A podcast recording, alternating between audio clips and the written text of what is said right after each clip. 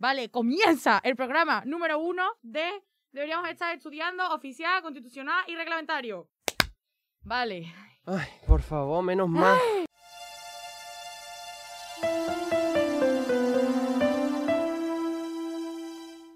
Deberíamos estar estudiando talento y disociación para tías chulísimas. Eh, Eh, bienvenidos, bienvenidas, bienvenidis. una Mm, semana más. Una semana más. La primera de muchas. Esperemos si no ¿O nos no? cancelan esto porque, vamos, eh, problemas hemos tenido para empezar como 800. Sí. Ay, pero ya estamos aquí. Así que nada, bienvenidos a Ay, me, he te- Deberíamos estar estudiando. me he tenido que pelear con una señora para que me dé una tarjeta SD y gracias a eso estamos aquí hoy. Sí. Ay. Entonces, a ver. Primero que todo, queríamos dar las gracias a las personas que están aquí colaborando con nosotros. Que Vamos están a, un poco explotadas, sí. la verdad. vamos a aplaudir dos personas a estas tres personas. Primero que todo, a Ana, nuestra técnica de sonido. Ana Pozas Herrera. Dilo. A Lidia López Parra, nuestra community manager y decoradora, que ahora hablaremos de esto. Y Y a Juan Juan Jesús Fernández Guardado, operario de cámaras, atrecista y corredor de 100 metros lisos porque no encontramos una SD y se ha ido a la Facultad de Ingeniería a buscarla. Encima la de ingeniería, vamos, Es con que todos los vamos. ingenieros. Es Bueno. que, vamos, tiene, tiene telita, ¿Qué vamos. tiene? Vamos a ver, mm, cosa, eh, el, el set. Hay que hablar del El set. set. Hay que hablar del set. Hay muchas cosas de las que hablar. Feliz día de, De Andalucía. Andalucía. Tierra querida, patria. Yo tengo que decir que vengo de Erasmus, soy de Extremadura, pero bueno, yo me siento muy andaluz de vez en cuando. Yo tengo que decir que en realidad aquí ahora mismo es San Valentín. Pero nosotras renegamos del amor, solo amamos a la patria. A ver, es que esto es la magia, la magia un poco de, de- este mundo, ¿no? Eh, El que tengamos que grabar las cosas con antelación, entonces yo estoy ahora viviendo el Día de Andalucía siendo San Valentín. Oye, Pero no pasa nada, no yo, pasa amo, nada. yo amo mi país. Andalucía yo- es mi país, España es mi Yo cachín. viniendo de Erasmus también, mi familia, mm, la verdad, ¿eh? Una gente muy simpática. Vale, a ver. em, como podéis ver, tenemos un set bastante bien planeado para este podcast andaluz. Entonces, mm, vamos a empezar a señalar las cosas. Primero que todo, tenemos a mi ídola y mi modelo a seguir, que es la de Fleabag, porque es una mujer completamente desquiciada, que mm, solo vive por la performance. O sea, yo la tenemos ahí. Tenemos a Noemí Argüelles de Paquita Sala. Referencias a nuestra community manager, que se basa mucho en Noemi Argüelles también, la verdad. Sí, víctima o verdugo. Víctima o verdugo. También tenemos a Britney Spears, que hemos hecho un corto de ella. No lo vais a ver, porque no va a estar subido en ninguna plataforma. Pero lo hemos hecho, os lo aseguro que lo Uy, coño, que me como Yo el os lo micro. prometo. Os lo prometo que hemos hecho un corto sobre Britney Spears. Y además está en París, oui, oui, baguette. Uy, uy. Después, ¿qué más tenemos? Eh, Donna y las Diamonds. La que Dinamo. Las Dynamos. Que tengo una camiseta de esa gente, me la traeré también un día. Sí, porque mamá mía, bueno, en general los musicales. Vengo fatigada, te lo juro. Sí, es No, normal. El abanico, no puedo más. Bueno, y después tenemos, bueno, vamos a dejarla para el final. Después tenemos a Emily, a Emily Polla Hijo, o sea, Emily Dickinson. Que no es eh, Marie Curie, que yo pensaba que era No, Marie no es Marie Curie. Solo es una mujer en blanco y negro, Vale, que pues es poeta y lesbiana. como yo. Y por último, otra poeta y lesbiana, María del Monte. Referente andaluz. y global. Y para todas las lesbianas. Y bueno, y tenemos la bandera, evidentemente. del colectivo LGTBIQ+, Z, control V. Control V, control Z para deshacer. Y después, por último, tenemos a nuestra invitada de honor, que es Rihanna. Que no ha podido, no ha podido venir Bueno, ¿de porque es, Mírala. pero presencialmente no, porque se ha puesto de parto, entonces, claro, le Sí. venía mal. Que a lo mejor no, o sea, yo como esto se, Claro, emite en un mejor- futuro, esto se ha puesto de parto Igual o no. ha perdido el... Bueno, se ha puesto de parto, se ha puesto de parto. Cancelada, eh, cancelada Que en el primer que además, podcast. que además viene disfrazada de Nati Peluso, Sí, no, por algún motivo extraño, latina. porque va a ser mafiosa. Bueno, Bueno, Vale, una vez explicado todo esto, bueno, y nosotras que estamos caracterizadas, y aquí tenemos nuestro símbolo de honor, que yo quiero es... decir que mm, yo esto es un poco de apropiación cultural, pero bueno, No, no, mm, no. no quiero que me canceléis. Yo aquí vengo mm, de- a lo que me dicen. Hombre, pues claro, yo- a mí me han puesto una peineta y una flor y yo aquí estoy tranquilamente. Eso, y aquí tenemos nuestro seño de identidad, que es ojo de Fátima, labio, ojo de Fátima, que no se cae, no se cae. no. Así que eso, bueno, después, Siguiente. Vale. El nombre del podcast. ¿Qué pasa aquí? Eh, Vamos a ver. La movida es que Isa y yo estuvimos hablando como por mayo o así de que queríamos hacer algo juntas. ¿Qué pasa? Que una serie como que se nos iba de presupuesto, entonces... Y que no teníamos ganas. verdad. Eh, no, tampoco. Entonces eh, dijimos, vamos a sangrar la facultad, que para eso está, ¿no?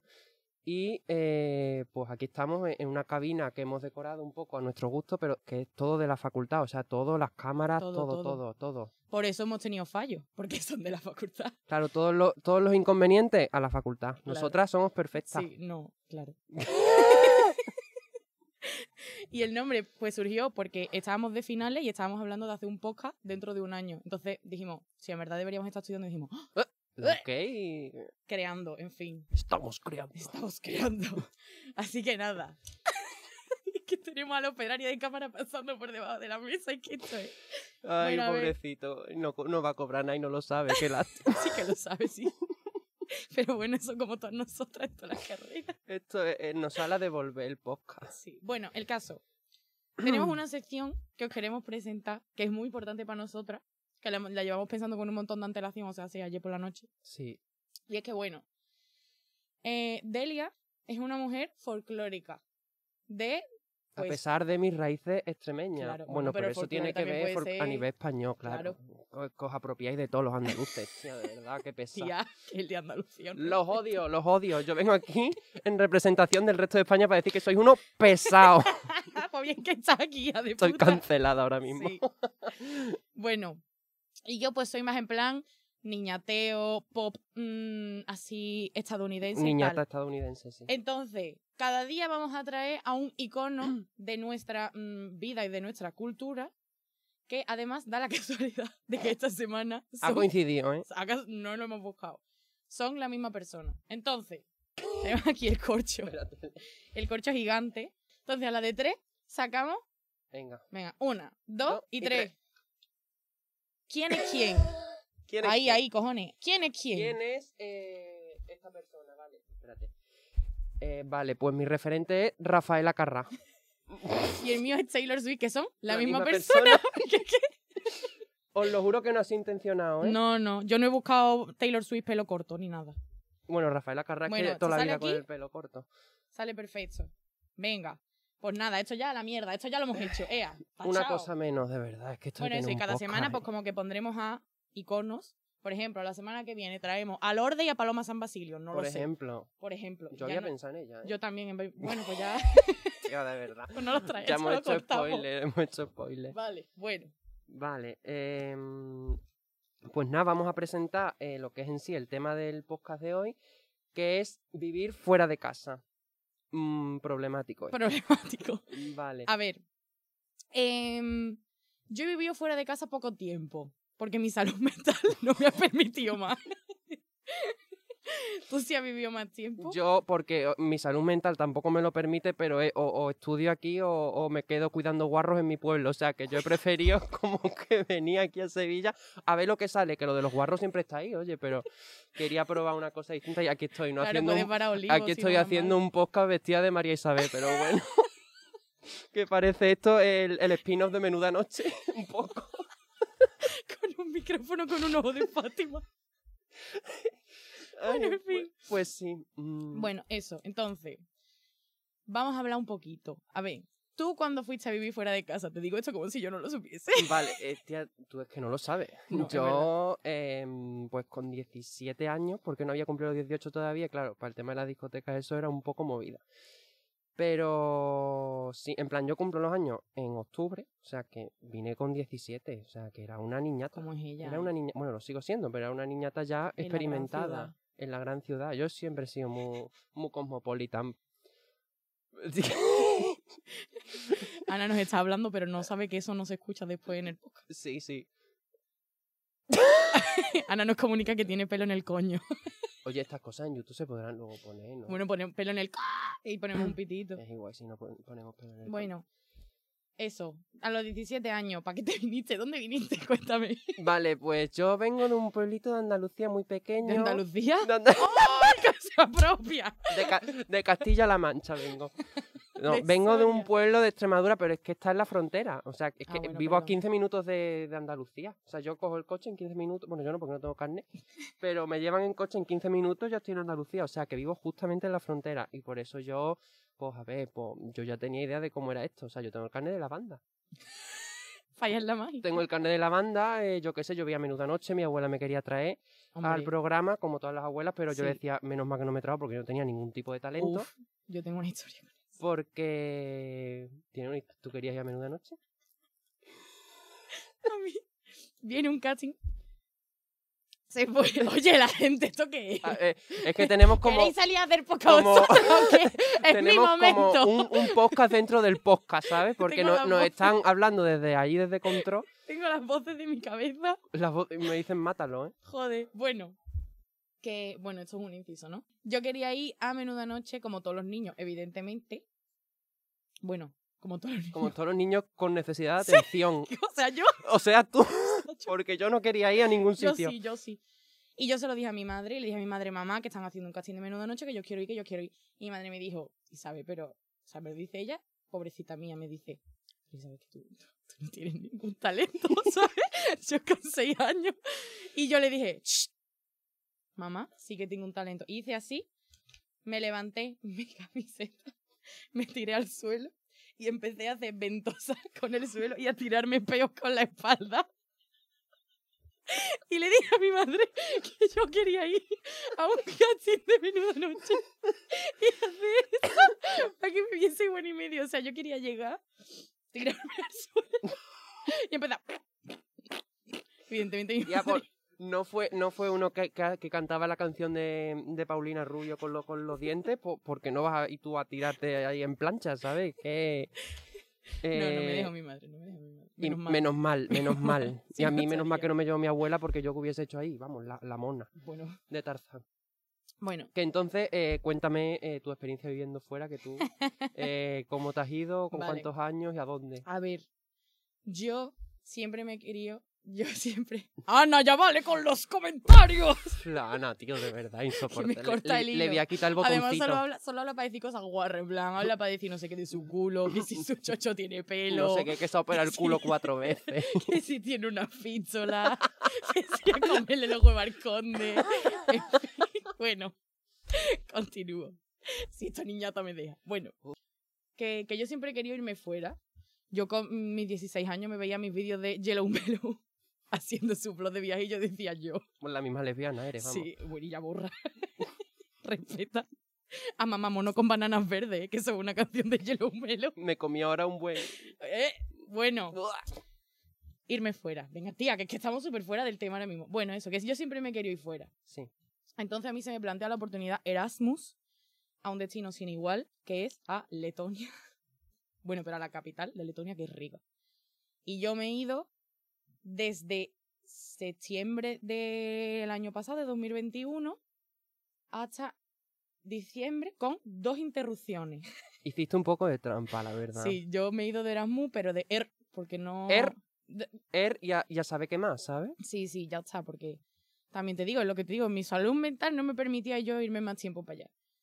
Y, mm, y nada, eso, he estado allí de Erasmus, lo he pasado muy mal, porque yo tenía idealizado irme de viaje y resulta que no, que yo me pensaba que yo me iba a ir de viaje y yo iba a ser una persona completamente nueva sin problemas, pero resulta que cuando tú viajas, los problemas también se vienen contigo. Van en tu maleta. Es que es fuerte eso, No ¿eh? los tienes que facturar, pero ti- van. Y eso a ti nadie te lo dice. No, a ti nadie. No, Hombre, no, te la dicen, verdad es que te no. dicen el, el el labio. El- el- que está aquí de, de cuadra- ¡Oh!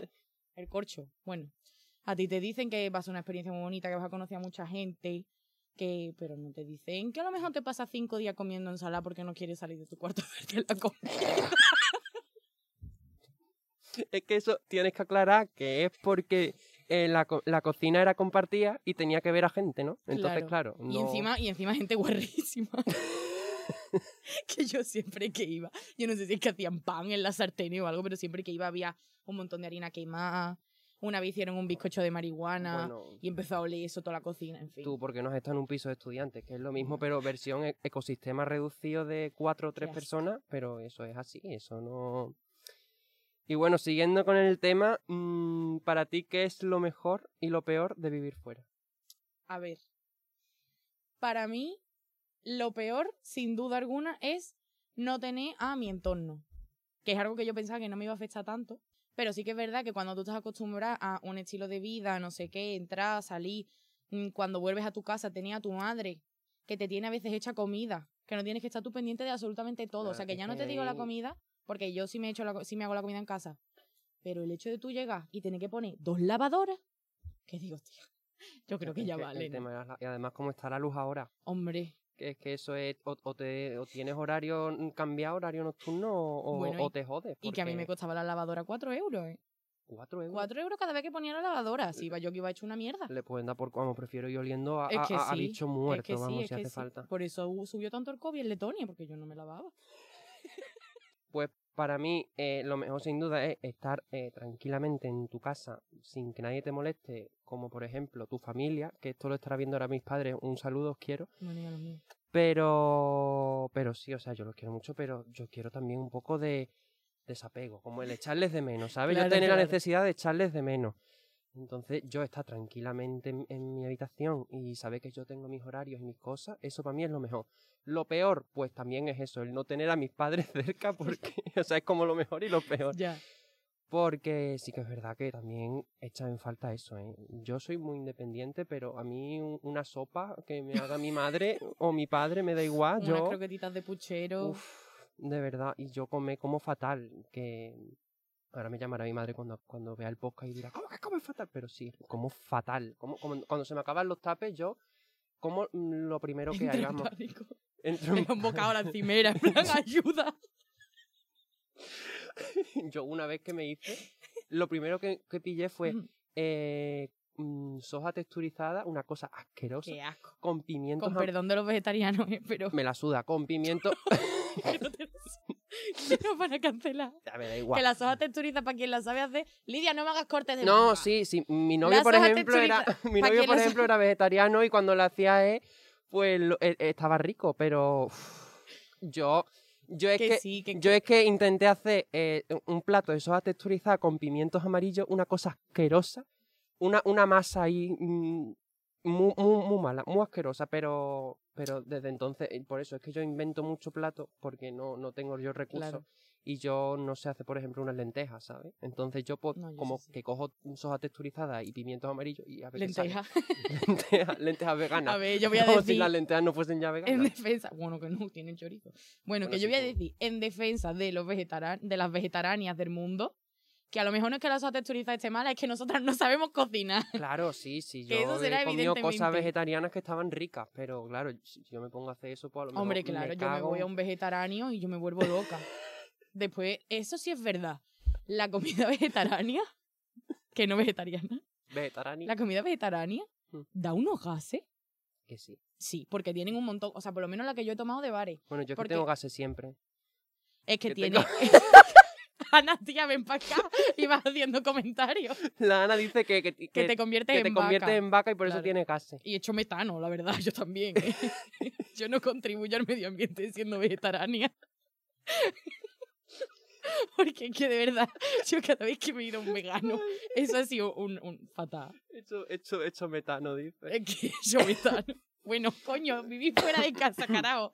A A ver, ver, eh, ¿cuál Joder. ha sido tu periodo de adaptación de estar en tu casa tranquilamente a irte fuera de, tu casa? ver, yo que no me he adaptado, por eso me volví.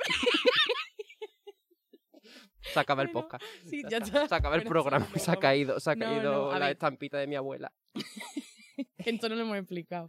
Bueno, no, yo creo que no hace falta. Ya está, lo tenemos aquí. Ah, una cosa, perdón, un inciso. Tenemos mascarillas no porque queramos nosotras, Bueno, Es sí, que sí, si no. Nos desalojan. O sea, ahí hay un señor sentado en una esquina y como nos la quitemos, viene, nos mete una hostia y nos saca de aquí a hostias. vamos. Y además que también nos da facilidades porque solo nos tenemos que maquillar de nariz para arriba. Claro, y así yo no me tengo que afeitar tampoco, que es una cosa muy importante. Ni yo. bueno, el periodo de adaptación. Que yo no me adapté. o sea, a ver, yo llegué, ¿vale? Y ahí, bueno, es que me va a escuchar gente del Erasmo, pero mira, me da igual. ya estoy aquí de vuelta, no bueno, voy a tía, ver nunca pero, más. pero tú estás hablando en español, no te van a, no te van a entender. Sí, es verdad que no había españoles ahí. Bueno, el caso que ahí todo el mundo iba mucho de fiesta todo el rato y ya todos estaban en plan de mi familia, no sé qué. Y yo me agobié porque dije, yo soy la única persona aquí que tiene problemas. En plan, todo el mundo como súper contento, encontraba a mi familia tal en dos días, que dije, no te da tiempo. Entonces, claro, yo para adaptarme, porque mm, yo es lo que más ansío en el mundo, que es adaptarme y llamar la atención. Son como mis dos propósitos de vida. No Entonces, se nota, creo. no. Entonces, eh, yo estuve saliendo de fiesta como 12, 13 días seguidos. Ya vi que con ese ritmo de vida no podía, porque yo me levantaba y me, o sea, me quería morir. Y era, venga, pues hoy otra vez, hoy otra vez, hoy otra vez. Y yo ya dije, oye, ya está, yo me bajo del barco y ya está. Pero sí que es verdad que cuando empecé a adaptarme un poquito más, porque yo ya tenía mi horario de comida, iba a comprar una vez a la semana y como que me apañaba, mm, empecé a ir a clase, entonces ya tenía eso como un horario, pues de repente mm, dijeron, oye, que, Es que no puedo está- parar de ver a Juan tirándose por el suelo. Dije, oye, que, que solo están el 40% de la población vacunada, hay COVID, vamos a poner un toque de queda a las 8 de la tarde y te vamos a quitar las clases. Entonces pues, pues igual me voy. Igual. Entonces ese fue. ¿Y tú tuviste periodo de adaptación? No. A ver, yo la verdad es que cuando llegué, yo no sabía ser adulta. Entonces, yo estaba. A mí me dejaron mis padres en el piso con todas las maletas, con todas las cosas, se fueron.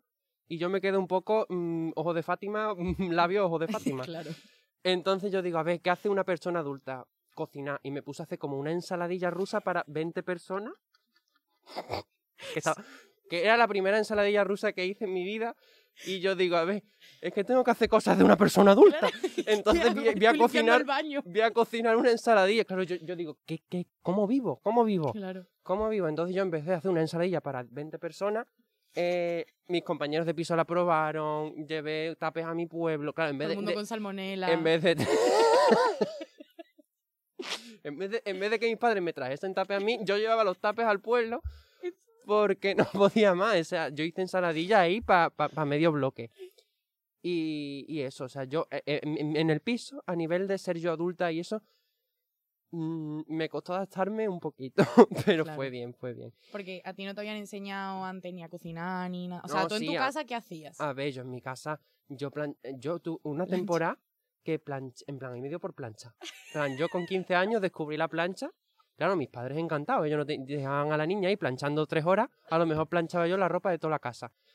Y luego esa etapa como que se me pasó, ya no plancho nada, como, como que le cogí asco, como que lo aborrecí, claro, estaba planchando día día y noche con 14 años, imagínate, Flotas, ¿sabes? explotar. Mis padres no me dejaban comer. Y- no, pero es verdad, es verdad. Tuve una etapa en la que me dio por planchar. A lo mejor es que me relajaba eso. Después lo aborrecí planchar. Ya no plancho, tengo una plancha en el piso, pero de adorno. Y también, yo qué sé, pues, fregaba los platos, esas cosas, lo típico, ¿no? Cocinar no me ha gustado mucho de nunca, pero, pero ahora lo estoy intentando más. Hice una tortilla de patata, porque es que siempre me dan las crisis cuando vengo. O sea, el primer año hice ensaladilla, el segundo año no, no hubo plato estrella porque había, había COVID y llegué más Claro. tarde. Y este año he tocado tortilla de patata. O sea, cocino como una vez al año y ya para eso me da, pues, para yo sentirme realizada como adulta, bien, ¿no? la. Y luego a nivel de, de conocer a gente y tal, pues como que no me costó mucho. O sea, el primer día que llegué fue cuando te conocí, que estábamos todos en un círculo un poco mm, ojo de Fátima, labio, ojo de Fátima, porque estábamos todas como diciendo, bueno, pues yo soy tal, vengo Me de tal sitio, me llamo tal.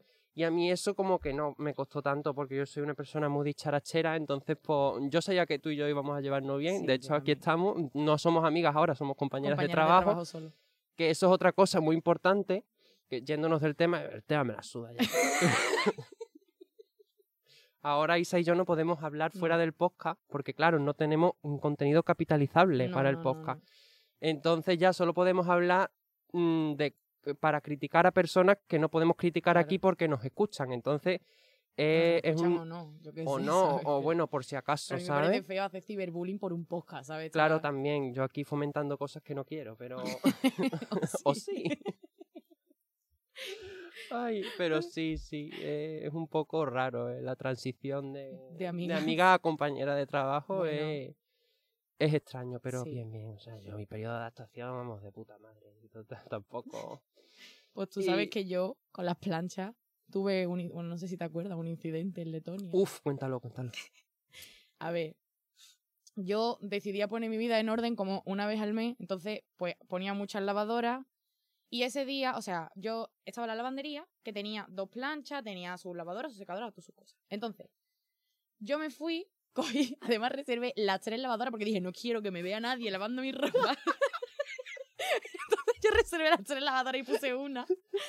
Y cuando estaba secándose tal, pues yo tenía una, una blusa súper bonita, blanca, que yo me la ponía y decía, Cotaje Core. No paro de decir yo, me estoy dando cuenta, pero bueno, no pasa nada. Hombre, es que estás contando una historia tuya, no vas a De decir verdad. tú. Además que para algo he dicho que me, me gusta llamar la atención, si no Hombre, digo yo, yo, yo, y yo. para algo esto es tu podcast, si no, aquí estaría Berto Romero, vamos. es que sí. Bueno, eso. Que, mm, que dije, voy a planchar la camisa y la tengo bonita, me voy al mercado a comprar flores y yo, uy, sí, romantizando mi vida, Sí. para no matarme. Una cosa que se suele hacer mucho, la verdad. Yo también lo suelo hacer. Entonces, claro, yo cogí la plancha, yo no he planchado en mi vida porque en mi casa no se plancha mucho, la verdad. En mi plancha, la época que pla- en, mi, en mi casa, la época que planché yo Sí, y sí. ya está, ya no se vuelve a planchar. Claro, en mi casa no se plancha mucho. Y cogí la plancha, eh, puse eh, la, la, blusa ahí extendida, y hice así, acerqué la plancha y de repente empieza a salir humo, le doy la vuelta a la plancha y veo que se ha quedado como si fuese, porque claro, la blusa era del chain, y se ha quedado todo un agujero de, en la blusa gigante del tamaño de la plancha y la plancha llena como de un plástico blanco. Y yo diciendo, hostia puta. Total, que apago la plancha, hago así, eh, o sea, como que araño un poquito y no se iba. Y dije, no pasa nada porque yo voy a dejar la plancha aquí y me voy ahí. Bueno, dejo la plancha, me doy la vuelta y veo que hay una cámara de seguridad justo arriba de donde yo estaba planchando y que se me había visto a mí atentar contra la seguridad de todo el mundo y cargarme la plancha. Total, que me tuve que llevar la plancha a mi cuarto.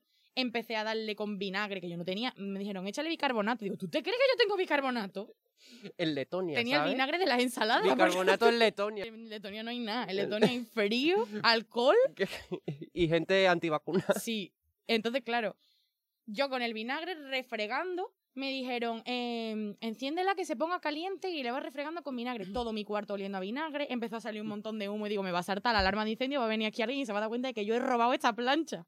Y después me tuve que ir por el patio atrás porque conseguí quitarla y ya la devolví y ya pues no he vuelto a planchar en mi vida. Y esa camisa la sigo teniendo. Pero y no te dijeron nada. Que no me vio nadie. O sea, yo me fui Pero de- corriendo. por las cámaras y eso. No sé, a mí nunca me han dicho nada. y Pues a mí me han devuelto la fianza. Ah, Así que ya, ah. ah. Pero bueno, esa fue de, mi- de mis peores con- experiencias Con de- plancha, es que claro, yo planchando de los 14 años, pues yo tengo una, Claro. una experiencia que que, yo no tengo. que tú no tienes. Haber planchado cuatro veces en tu vida. Y una, bueno. Y una que, que pudiste armar allí en, en Letonia. Sí. Y a ver, tú, o sea, porque yo estaba viviendo en una residencia, pero yo estaba en mi cuarto sola y después compartía pues la cocina nada más. Sin embargo, Sin embargo. tú estás viviendo con compañeros de piso. ¿Qué tal la experiencia de convivir 24/7 con otras personas? Pues eh, es entretenido si eh, la gente con la que convive es eh, buena conviviente, pero si no es bastante duro, la verdad. Yo he tenido muy pocas malas experiencias y es eso, o sea, yo aconsejaría a las personas que antes de irse a vivir con alguien, como que mm, si no la van a conocer de nada, por lo menos que le hagan bastantes preguntas, que yo siempre preguntaba, tipo, eh, ¿eres fumador? eh, sales en plan, te gusta socializar, eh, mm, cuál es, qué es lo que haces cuando no estás estudiando, no sé qué. Tío, para intentar conocerlo y para saber si es una persona que se va a adaptar a ti, ¿sabes? Porque, por ejemplo, a mí tampoco me gusta que, que sea una persona que no salga de su habitación, pero a lo mejor tampoco me gusta que sea una persona que esté todos los días haciendo fiestas en el piso. Una Claro, cosa, un balance, ¿no? Vale, pero te irías a vivir, o sea, porque has dicho, conocer a las personas de antes, no sé qué, pero te irías a vivir con amigos. Sí, me iría, pero con muy pocos de ellos. O sea, yo tengo bastantes amigos, o eso considero, eso me dicen, pero me iría con dos o tres nada más, porque es con los que creo que tendría como más confianza, ¿sabes? Porque y- el resto no, imposible. Yo no, la ¿Y verdad. tú? ¿Tú no? Yo no. No. O sea, me iría, eso, me iría a vivir con pocos amigos, pero en general creo que los amigos están bien como están. Pero para convivir es complicado, porque, vamos, eh, yo por ejemplo me fui a una casa rural con mis amigos y estuve, creo que fueron cinco días y yo ya los quería matar, porque es que eran, aparte de que a mí me gusta mucho como mi tiempo para estar sola conmigo misma, no sé qué, y eso en sitios como casas rurales, pues una mierda para ti. Aparte es que creo que hay personas que pueden ser muy buenas amigas y muy malas convivientes, que es algo que Eso te iba a decir que yo también he vivido la experiencia casa rural y yo los quería matar a muchos de ellos, pero luego como amigos eh, son la hostia. Pero Claro, es claro. lo que tú dices, que como amigos muy bien, pero para vivir juntos horrible. Y creo que también hay que saber diferenciar ese tipo de personas porque tú Sí, piensas sí, que por muy bien que te lleves con alguien vas a poder como vivir con esa persona y luego te vas a vivir con ella y, y nada. Yo, por ejemplo, tengo a tres amigas que están ahora en Cáceres estudiando, que son amigas de toda la vida del pueblo, y ahora se han ido a vivir juntas y les vas bien, pero claro, es un poco lotería eso, ¿sabes? Claro. Y además, también depende, o sea, a mí una cosa que me raya mucho es que yo necesito que mi casa sea un hogar, necesito decorarla, no sé qué, como a mi gusto, ¿sabes? Y yo, pues, hombre, me gustan a mí cosas un poco extrañotas, porque de repente te puedo poner un cartel a uno de un musical Sí. y te puedo poner, yo qué sé, como que me gustan cosas muy extrañas. Y por ejemplo, yo tengo amigos que son hombres que se han ido a vivir a pisos y la decoración que tiene son señales de tráfico robadas, como si esto fuese la DGT. Es que una señal de tráfico que no se roba es complicado Ya, conseguir. bueno, claro, no sé si habrá subastas públicas o algo de señales de tráfico, pero que es una cosa que tú dices, tenemos una colección, entra, entra a un piso de hombres que además es horroroso, o sea, imagínate, ya no hablo de amigos, te, te hablo de un hombre te dice, venga, te llevo a mi casa, no sé qué, entras y tenemos cosas que nunca faltan, además es señales de tráfico robadas, y con señales de tráfico también incluyo conos, vallas, Lo sucedáneos. que es en sí material urbano. Sí, sí, sí, lo que es la infraestructura urbana, Eh, sí. Yo quiero decirte que en, en mi piso eso no pasa. Yo convivo con tres hombres, Escalofrío. convivo con tres hombres y en mi piso eso no pasa porque yo no quiero, pero si no, seguramente Pasaría. pasaría. Y me da bastante miedo que algún día entre por mi casa y me encuentre una señal de estos, tipo, en cuanto entro, ¿sabes? Claro, Digo, además, además es que hay maneras de hacer que esas señales se adapten a la estética, pero nunca lo hacen. O sea, simplemente entras al baño y hay una rueda. Claro, en plan, yo te que vas sé, al por lo menos customiza. Claro, claro. Además dice, nos queremos una colección de cerveza. Y claro, una cosa es tener una conexión de botellas de estas de vidrio, de cervezas distintas, y otra cosa es que están haciendo una pirámide con Cruzcampo, con Cruzcampo, que es que es una mierda. Y encima, sin lavarla y sin nada, que ¿sabes? Huele a meado de rata, sí, se sí, acaba sí, y ahí- y ahí ahí la se dejan. ponen. El suelo por debajo todo lleno de mierda. Sí, sí. Después te dicen, te voy a hacer de cocinar que yo sé y te hacen unos macarrones con salsa carbonara, que la salsa carbonara es la nata del Mercadona. Te quiero decir que hay gente que a lo mejor no debería irse a vivir solo. Y luego la olla se queda una semana porque... Hombre, la- evidentemente. las ollas parece como que no se limpian, ¿sabes? Tú eh, acabas de comer, vas a limpiar, friegas todo y la olla como que no existe, ¿sabes? Sí, sí, Ahí- y ahí- las ahí cortinas se aguantan solas, Sí, sí, bueno, horrible. las sábanas no se cambian tampoco.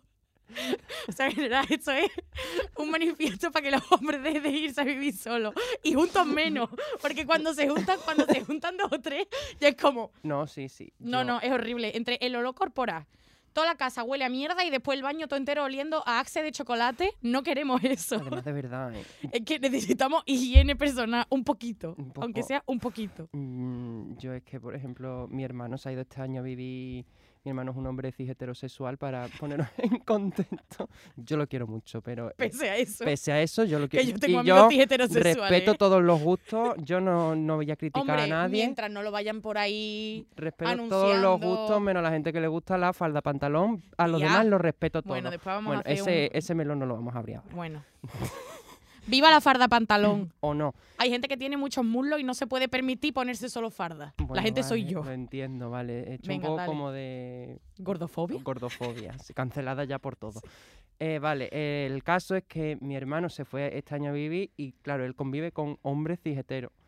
Y a mí me ha llegado a contar que a lo mejor eh, se venía de fiesta y robaba eh, lo primero que mm, encontraban y una vez... Eso, que no tienen criterio y- para robar. eh, eh, es que tampoco, o sea, tú ves algo bonito, por lo menos, pues vale, dices, bueno, pues lo roba, aunque sea, pero porque es bonito. Pero es que ellos, nada, lo primero que ven por la calle, como si ven un perro abandonado, sí, pues sí. Lo, lo roban. Un perro abandonado Lo roban y lo ponen de atrezo en algún sitio de la casa. al lado, del- al lado de, de la rueda del baño, del neumático que hay metido en la ducha. El perro ahí durmiendo. Y llegó a robar eh, un cartel que yo no sé dónde era, supongo que de algún sitio tipo teatro o algo así. que, que el cartel es igual de grande que la pared de fondo que tenemos, pero literalmente no puedo poner fotos por temas legales, pero, un pe- podcast. pero podéis creerme, bueno, pero en YouTube pueden verlo. Y, y, y el cartel ponía abierto para todos los públicos. Claro, tú imagínate una persona que llega al piso y lo primero que ve es un cartel igual de grande que el salón que ponga abierto para todos los públicos, ¿cómo se puede sentir? Bueno, Como diciendo, esta gente tiene un poco de diógenes. Además que también tienen lo típico, la colección de cervezas, señales de tráfico, un- Sí, sí. una experiencia escatológica cada En vez que el- voy allí. en el Erasmus pasaba también, que por cierto, después quiero hablar de una cosa de lo del síndrome este del Erasmus, que a mí no me pasó, pero en el Erasmus a mí me pasaba también que entraba en casas de gente y era eso, o sea, mm, robaban, aparte porque los españoles, no sé por qué cuando se, o por lo menos mi experiencia personal, cuando se van de Erasmus roban un montón, pero además cosas que son súper innecesarias, en plan, ¿para qué quieres 50 posavasos? de Heineken. Que es que encima no lo vas a Es usar. que no lo va a usar. Es que cuando llegue alguien a tu casa no le va a dar un posavasos. Es que no, y están todos los surcos en la mesa de cristal que no la limpian. Es eso, o sea, tú- lo que ha dicho Ana, ¿vale? Lo digo. Tú no te vas a llevar al aeropuerto los 50 posavasos. O sí, Eso, o sí, ya, bueno, cada uno lo que quiera. una, seña, una seña de ceda al paso en el sí, sí, aeropuerto. roban postales y a lo mejor son postales feas. roban posavasos, esas cosas. Y yo entraba y decía, pero qué necesidad. O sea, como que ya es robar por el impulso, ¿sabes? Que ni siquiera es algo que aporte nada a la casa. Claro, muchos hombres tienen problemas de ira no diagnosticados, pero también cleptomanía no ¡Ojo! diagnosticada, ¿eh? ¡Ojo! Que de eso poco se habla. Sí, sí, que además me hace mucha gracia porque es como que se ponían todo el rato a hablar en español, a insultar a la gente como si no le fuesen a entender y es en plan, el español se habla mucho. y hubo una vez un jefe de discoteca que hablaba español y estaba, estaba uno, hijo de puta, porque no sé qué, porque no sé cuánto, y de repente le dijo, oye, perdona, tal. Y él Ta- nota. Que no te mete una hostia Claro, porque... mm, que es que, en fin. Y bueno, yo lo que quería decir lo del síndrome del Erasmus, que se dice mucho que cuando, bueno, o sea, se llama síndrome del Erasmus porque me lo he inventado y me lo han dicho así, pero en realidad no, no sé si es eso. Pero básicamente, como una teoría, pongo comillas, de que cuando te vas a vivir mm, a otro sitio en el que no te conoce nadie, como que tú te conviertes en la persona que quieres ser, porque como nadie te conoce, puedes construir tu imagen desde cero. Entonces, pues eso, la gente dice que te conviertes en la persona que tú quieres ser, no sé qué. A mí eso no me pasó. Bueno, pero eso también mm, ya no hace falta irse de Erasmus, por ejemplo. Mm, Claro, claro. en mi caso, si, si yo estoy en un pueblo que me conocen de toda la vida, yo me vengo a Sevilla a estudiar, no sé, yo creo que a mí tampoco me pasó. Y si me pasó, me convertí en una tía chulísima, ¿eh? Hombre, pues claro, O lo no. que eres. Bueno, o no. re- realmente sí. Entonces sí, a ti sí te Además pasó. de cero, ¿eh? No, pero que es verdad, que es verdad que a mí no me pasó en absoluto porque yo estaba constantemente diciendo, porque tengo que estar yo ahora presentándome a la gente, demostrando que soy graciosa, que soy simpática, Ya. amiga de mis amigos, es que O qué no. pereza. Claro, Es amiga de mis amigos, pero Yo creo que eso em, no es tanto como un síndrome, por así decirlo, sino que es parte como del crecimiento. O sea, vivir fuera de casa te cambia un montón. sí, sí, sí, Y te cambia para bien en muchas cosas y en otras como que dices... ya.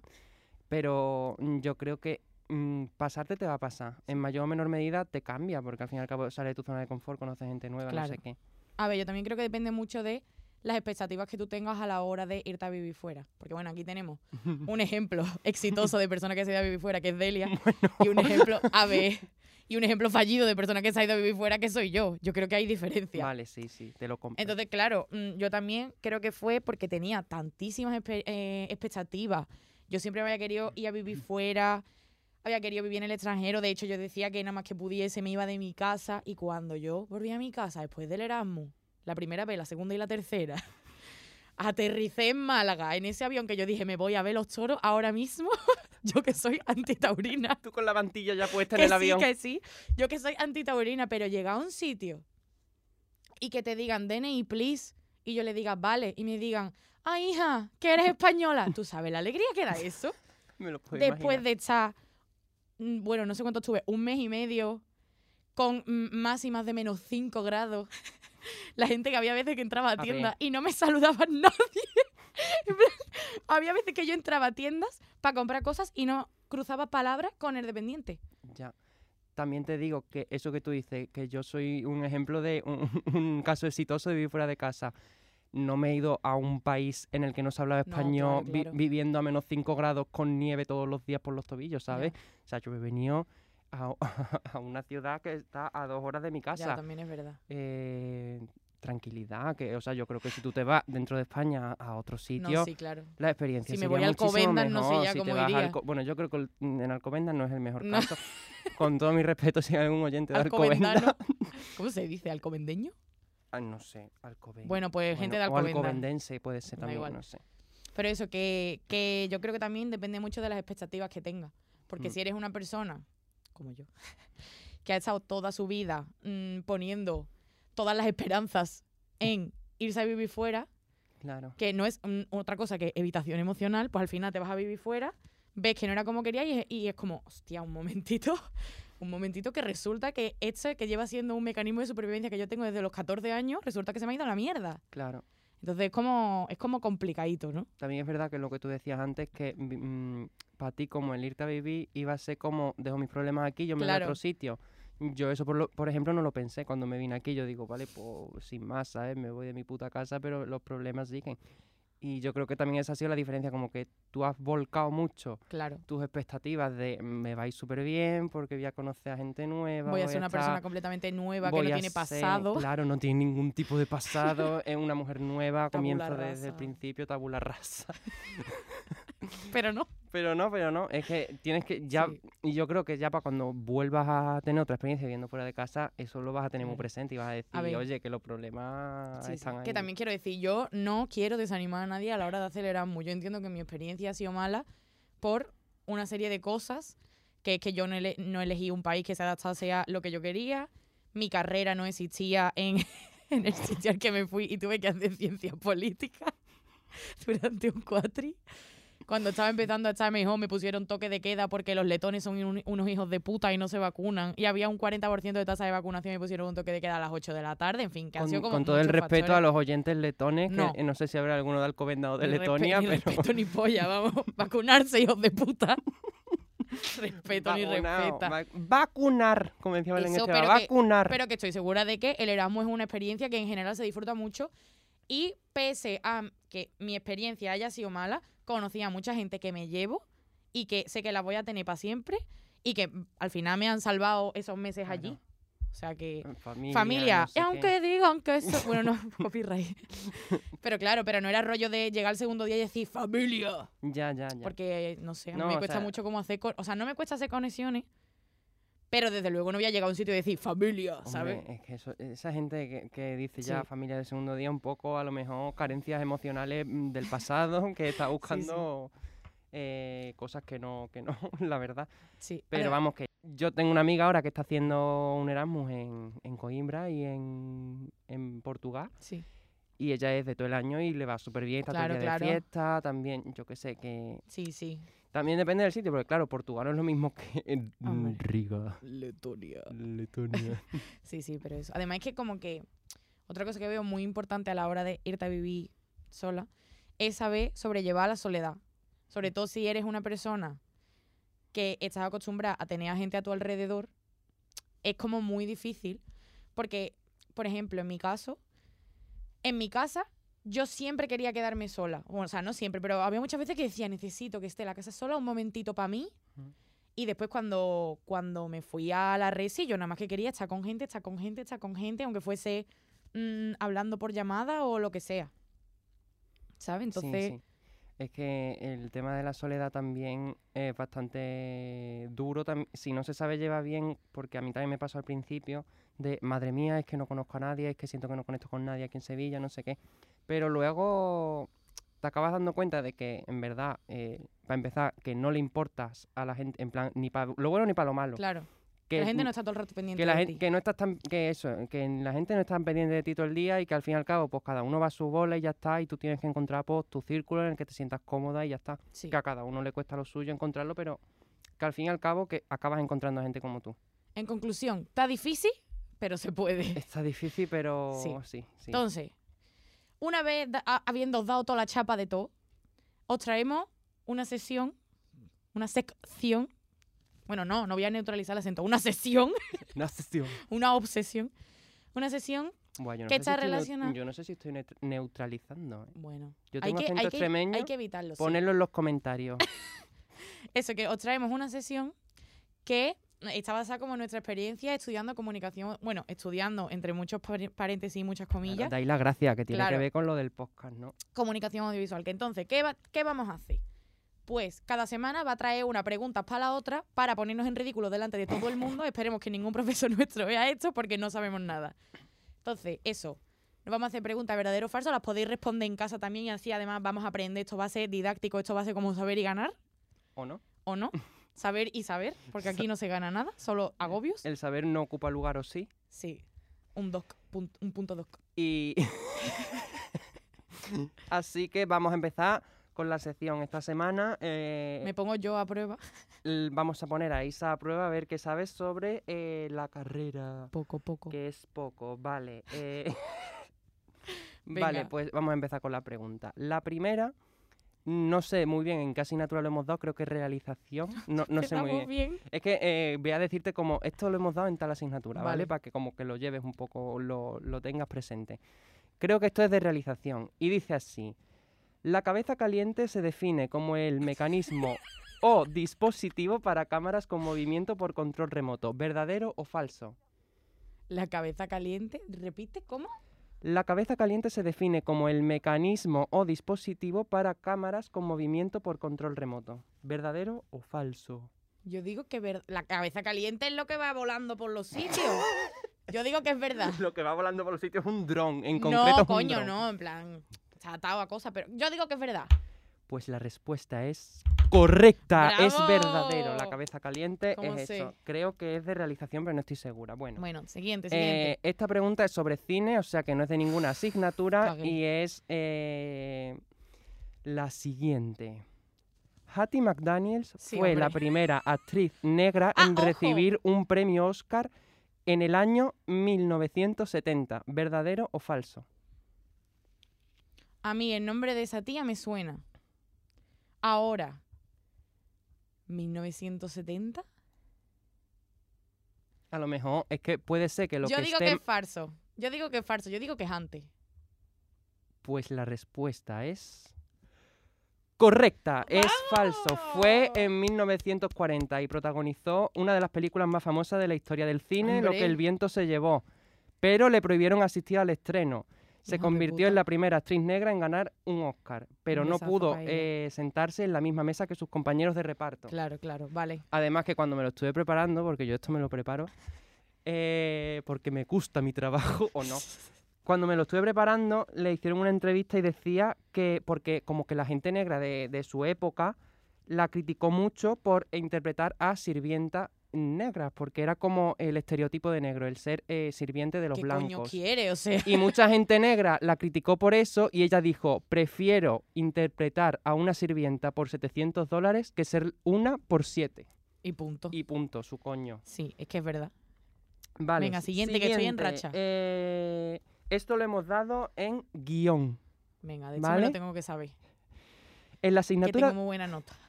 Ay, qué miedo. ¿O no? En la asignatura de guion vimos las ocho reglas de Guy Meredith. Me la sé, me la sé. Una de ellas era que había que empezar poco a poco a desarrollar la trama, dejándolo fuerte para el final. ¿Verdadero? Una mierda para toda esta gente. ¿Cómo va a empezar lento tú una peli? Para que la gente se, va, se vaya y la quite. No, hay que empezar rápido para enganchar al lector. Al lector no. Al, al, al, al visor, ¿cómo se dice? El espectador, espectador. maricona. Que hay que empezar rápido. Pues la respuesta es correcta, Hombre, es falso. Hay que empezar fuerte y con algo muy Claro. interesante para enganchar al espectador. Si empiezas lento va a apañar. Vamos, la gente no la ve. Vale, y ya la última, Venga. que esta la vimos, bueno, tú no porque estabas en Letonia, Yo te estaba- jodes, yo no inventé el mundo a no Yo haberte estaba ido. dando análisis de la política exterior. En la asignatura de puesta en escena, que me ha quedado para septiembre, y a Ana también, en la asignatura de puesta en escena estudiamos la figura del paisajista, el cual se encarga de las localizaciones Sí. en el periodo de preproducción y posteriormente durante el rodaje. El ¿Verdadero paisajista no es el de los o fondos. falso? El paisajista es el que pinta los fondos, ¿no? Falso. La respuesta es correcta. ¡Vamos! El paisajista es el responsable de la ambientación en grandes espacios exteriores. Ah, pues mira, no era eso, pero mira, falso. bueno, Oye, pues en verdad bastante bien, Sí, ¿eh? oye. Es que se las nota. razones no sé, pero mira, le he acertado. Tú no deberías Bueno. estar estudiando, yo lo veremos la semana que viene. Vale, entonces, primero que todo, como podéis, a lo mejor, la gente que la haya visto en YouTube, habéis observado, había unos fallitos de récord. ¿Por qué? Porque se nos, jodió, se nos jodieron las cámaras, se nos jodió el micro, se nos jodió absolutamente todo. Queremos dar las gracias desde aquí a los técnicos de medios audiovisuales de la FCOM, cuyos nombres no nos sabemos, pero les queremos muchísimo porque nos ayudan cada día a que esto salga para adelante. Uy, salga para adelante. Un Bueno, aplauso, un aplauso para, cada uno, vamos. Y ahora, para despedir el programa por todo lo harto, vamos a hacer una cosa que no es copia de Estirando el Chicle, es inspiración, Inspiración, que no es lo mismo. que no es lo mismo, que va a ser en honor al Día de Andalucía. Vamos vi- estamos viviendo el Día de Andalucía una semana. Esto es como el Día de la marmota, no Sí, acaba otra nunca. vez. Llevamos dos semanas ya con el Día de Llevamos dos Andalucía. semanas con una peineta en la cabeza. Pues vamos a cantar el himno de Andalucía, todo el equipo junto, para que además, si los conozcáis, si no los conocéis. Y Delia va a despedir el programa porque ella es extremeña. A ver, yo me sé, me sé el himno, pero no lo voy a cantar por respeto a mis raíces. Venga, Venirse, venirse para acá todo el mundo. Hola, mis niñas.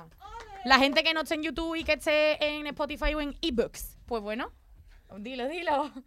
Venga. Venga, eh, a la de tres. Una, Una, dos dos y y tres. tres. La bandera blanca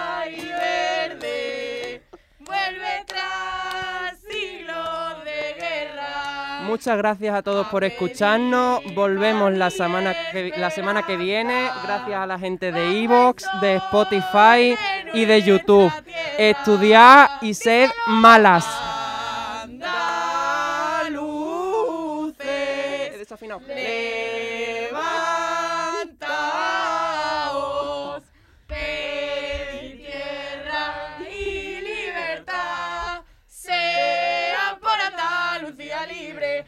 Extremadura! ¡Viva Extremadura! ¡Vamos! ¡A tomar por culo! Hasta luego, maricones.